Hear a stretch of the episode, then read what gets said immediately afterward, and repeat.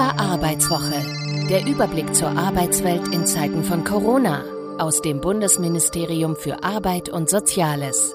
Präsentiert von der Initiative Neue Qualität der Arbeit. Herzlich willkommen zum INQUA Podcast Arbeitswelten in Zeiten von Corona. Es ist Freitag, der 24.07.2020. Mein Name ist Anja Heide und ich habe Glück. Es geht mir gut. Das ist gerade in diesen bewegten Zeiten nicht selbstverständlich. Die Corona-Pandemie rückt nämlich noch mal stärker ins Licht, was wir seit längerem sehen. Eine steigende Zahl von psychischen Erkrankungen, beispielsweise Depressionen oder Angsterkrankungen. Denn die Einschränkungen im öffentlichen und sozialen Leben, die massiven Einschnitte bei Unternehmen und Beschäftigten, das führt zu ganz neuen Ängsten und Sorgen. Das ist zum Beispiel die Sorge um die eigene Gesundheit oder um die Gesundheit von Menschen, die einem nahestehen, aber eben auch die Sorge vor einer ungewissen Zukunft, um den eigenen Job, oder die Zukunft des eigenen Unternehmens. All das beschäftigt gerade viele Menschen in Deutschland, ob im privaten oder auf der Arbeit, ob als Arbeitgeberin oder als Arbeitnehmerin. Björn Böning ist heute bei uns, Staatssekretär im Bundesministerium für Arbeit und Soziales. Und wir wollen über psychische Gesundheit von Beschäftigten sprechen. Herzlich willkommen. Ja, schönen Dank. Hallo. So ein Staatssekretär hat ja einen einigermaßen sicheren Job trotzdem. Welche Sorgen umtreiben Sie im Moment? Das ist in der Tat so. Auch meine Frau hat einen sicheren Job. Insofern haben wir da wenig Zukunftsängste. Aber man muss schon sagen, dass Belastungen natürlich daraus resultieren, dass einfach viel zu tun ist ähm, in der Bundesregierung und in dem, was ähm, auch an Gesetzen uns jeden Tag begegnet, an viel Arbeit und auf dem, was man äh, übereinbringen muss, äh, jetzt in der Ferienzeit ähm, sowieso, aber davor natürlich auch, nämlich Schulschließung und dann die entsprechende Betreuung. Also man sieht immer, Belastungen resultieren so aus privaten Bereichen, aber auch aus der beruflichen Realität und ich mache mir Sorgen, dass wir das, was wir so kennen, nicht wieder zurückbekommen, sondern dass wir wahrscheinlich in der Tat in einem neuen Normal uns irgendwie befinden, wo es immer mal wieder sein kann, dass die Schule schließt, dass es immer wieder sein kann, dass wir zu nächtelangen äh, Abstimmungen über Gesetzentwürfe kommen müssen, um Dinge anzupassen. Ähm, und da muss ich auch persönlich sagen, das äh, nagt sehr an, an Kräften. Das ist das eine, also Unsicherheit, das andere ist Unwägbarkeit und, und auch so ein Stück weit halt ein Pensum, das man erledigen muss, was andere so nicht haben. Wie geht man damit um? Also ich bin jetzt 42 Jahre. Ich muss sagen, das, was ich so vor meinem Urlaub, jetzt bin ich ja entspannt, aber was ich vor meinem Urlaub hatte, habe ich in meinem Arbeitsleben noch nicht gehabt. Unglaublich viel Arbeit. Das passiert dann auch natürlich, dass dann ähm, die Gesundheit irgendwann sagt, ähm, so nicht mehr. Dann kommen kleinere Infekte dazu und ähnliches. Und ähm, da muss ich sagen, wie geht man damit um? Das Beste, und das habe ich dann auch gemacht, äh, man muss sich dann rausnehmen. Äh, man muss sich dann lieber drei, vier Tage rausnehmen und äh, maximal das Nötigste machen äh, weil sonst äh, summiert sich das Ganze. Das heißt ja immer, Menschen ähm, könnten durch Krisen wachsen. Die Frage ist natürlich, wie, wenn man gerade mittendrin steckt. Wenn ein Unternehmen vor der Insolvenz steht, überträgt sich das natürlich auch auf die MitarbeiterInnen. Wer in Kurzarbeit ist, der hat naturgemäß Angst, dass er den äh, Job verliert. Wie soll man damit als Führungskraft umgehen? Ich glaube, erstmal Ehrlichkeit ist wichtig äh, muss äh, möglichst zügig auch die ähm, Perspektive benennen und selbst wenn es eine schwierige Perspektive ist oder durchaus auch mit Entlassung einhergeht, auch lieber das benennen, ähm, als äh, Beschäftigte lange Zeit in einer Unsicherheit belassen. Und zum Zweiten äh, muss man auch Angebote formulieren. Es gibt äh, bei Beschäftigten wie in jedem normalen Leben auch äh, ganz unterschiedliche ähm, Umgänge damit. Der eine will das nicht adressieren, äh, zieht sich lieber zurück. Ähm, der andere geht sehr offensiv damit um, sucht sich vielleicht schon andere Dinge, äh, wo er arbeiten möchte. Und ähm, ich glaube, ganz wichtig ist, dass man äh, sensibel ist dafür und dass man auch gelernt hat, wie man mit solchen Situationen umgeht. Offenheit, Ehrlichkeit, haben Sie gesagt, ist das eine, Sensibilität das andere. Wie kommuniziert man denn in so einer Situation am besten? Ich glaube, das Beste ist, ähm, die Mitarbeiterinnen und Mitarbeiter zusammenzuholen und ähm, mit ihnen ja auch die Lage zu besprechen. Zweitens, äh, es ist natürlich wichtig, dass man auch in, einem Betrieb schon mal gesundheitliche Vorsorge getroffen hat. Also dass man beispielsweise einen Betriebsarzt hat, dass man vielleicht Anlaufstellen anbieten kann, die in solchen Fällen helfen können. Und man muss sich trotz aller Stresszeiten erstens die Zeit nehmen, auch für persönliche Gespräche. Und zum Zweiten auch ein Gespür dafür zu entwickeln, wenn man weiß, jetzt geht's auch nicht mehr. Heißt das gerade auch für kleine und mittlere Unternehmen, dass man sich dort noch eher selbst disziplinieren muss, wo es vielleicht keinen Betriebsarzt gibt, wo es vielleicht wirklich, also so eine kleine Crew ist, dass man sich gegenseitig so ein bisschen auffangen muss? Oder? Ich glaube, dass ähm, ein Team ganz wichtig ist, weil ähm, Spitzen auch im Team besser aufgefangen werden, als wenn ich immer dem einen auf seinen Schreibtisch alles lege. Mhm Das äh, wird auch in kleinen mittleren Betrieben auch möglich sein. Und man muss äh, schauen, wenn man weiß, dass jetzt viel los ist oder eine schwierige Phase da ist, wie man die Aufgaben auch gerecht verteilt oder eben auch deutlich macht in der Phase, wo keine Beschäftigung da ist, wie kann ich auch Kurzarbeit gestalten? Wie kann ich beispielsweise Kurzarbeit mit Qualifizierung verbinden, sodass man neben dem drohenden Jobverlust vielleicht noch etwas hat, wo man sagt, okay, das ist jetzt eine Weiterbildung, die hilft mir vielleicht dann jetzt nicht sofort, aber die kann mir morgen sehr wichtig sein. Haben wir hier im Podcast auch schon behandelt, kann man nochmal nachhören, wenn man will. Mit welchen Instrumenten können denn UnternehmerInnen ihre MitarbeiterInnen unterstützen jetzt? Krisenstab Hilfsgelder nutzen. Es gibt ja wahrscheinlich ganz viele Möglichkeiten, die man da im Moment auch hat. Man steht ja nicht ganz alleine da.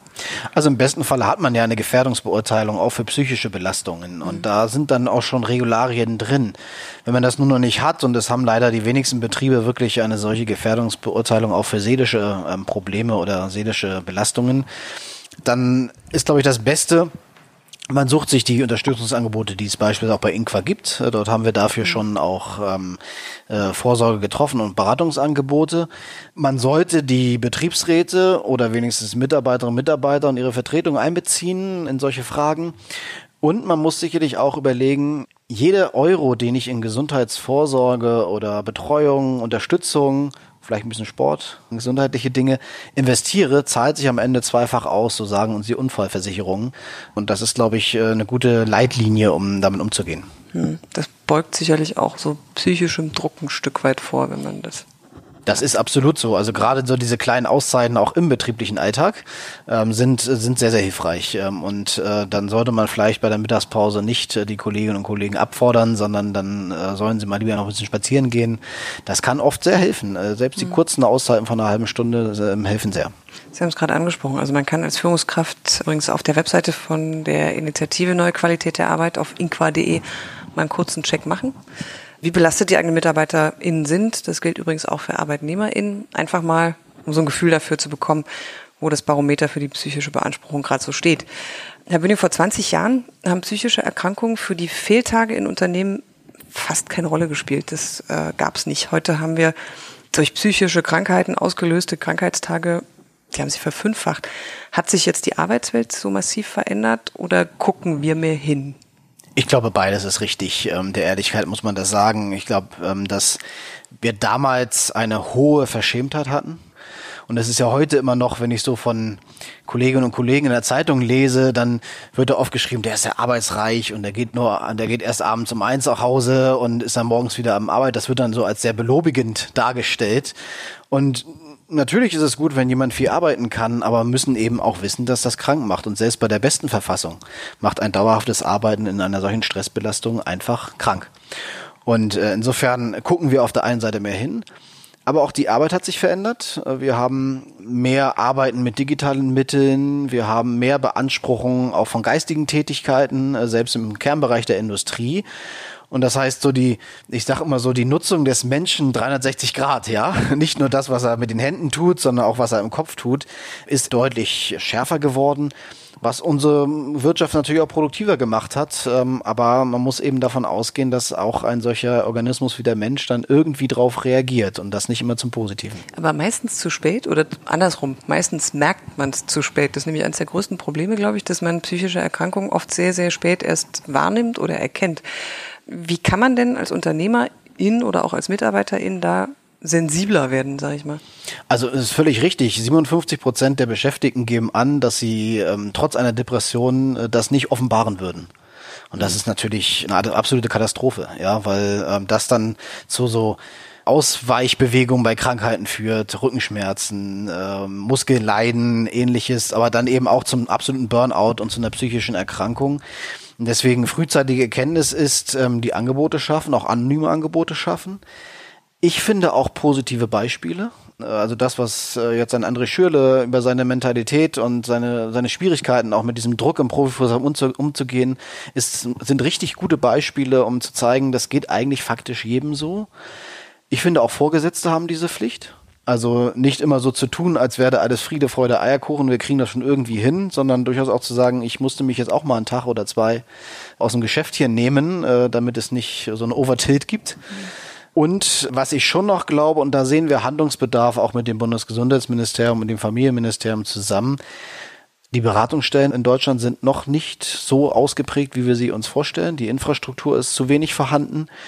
Und auch die Sensibilität von Ärztinnen und Ärzten und entsprechende Stellen dann auch darauf einzugehen, ist noch zu gering. Wir müssen sie erhöhen. Na, wenn es Burnout heißt, ist es dann immer ganz schick, aber wenn es Depression heißt, ist es dann gleich ein Stigma.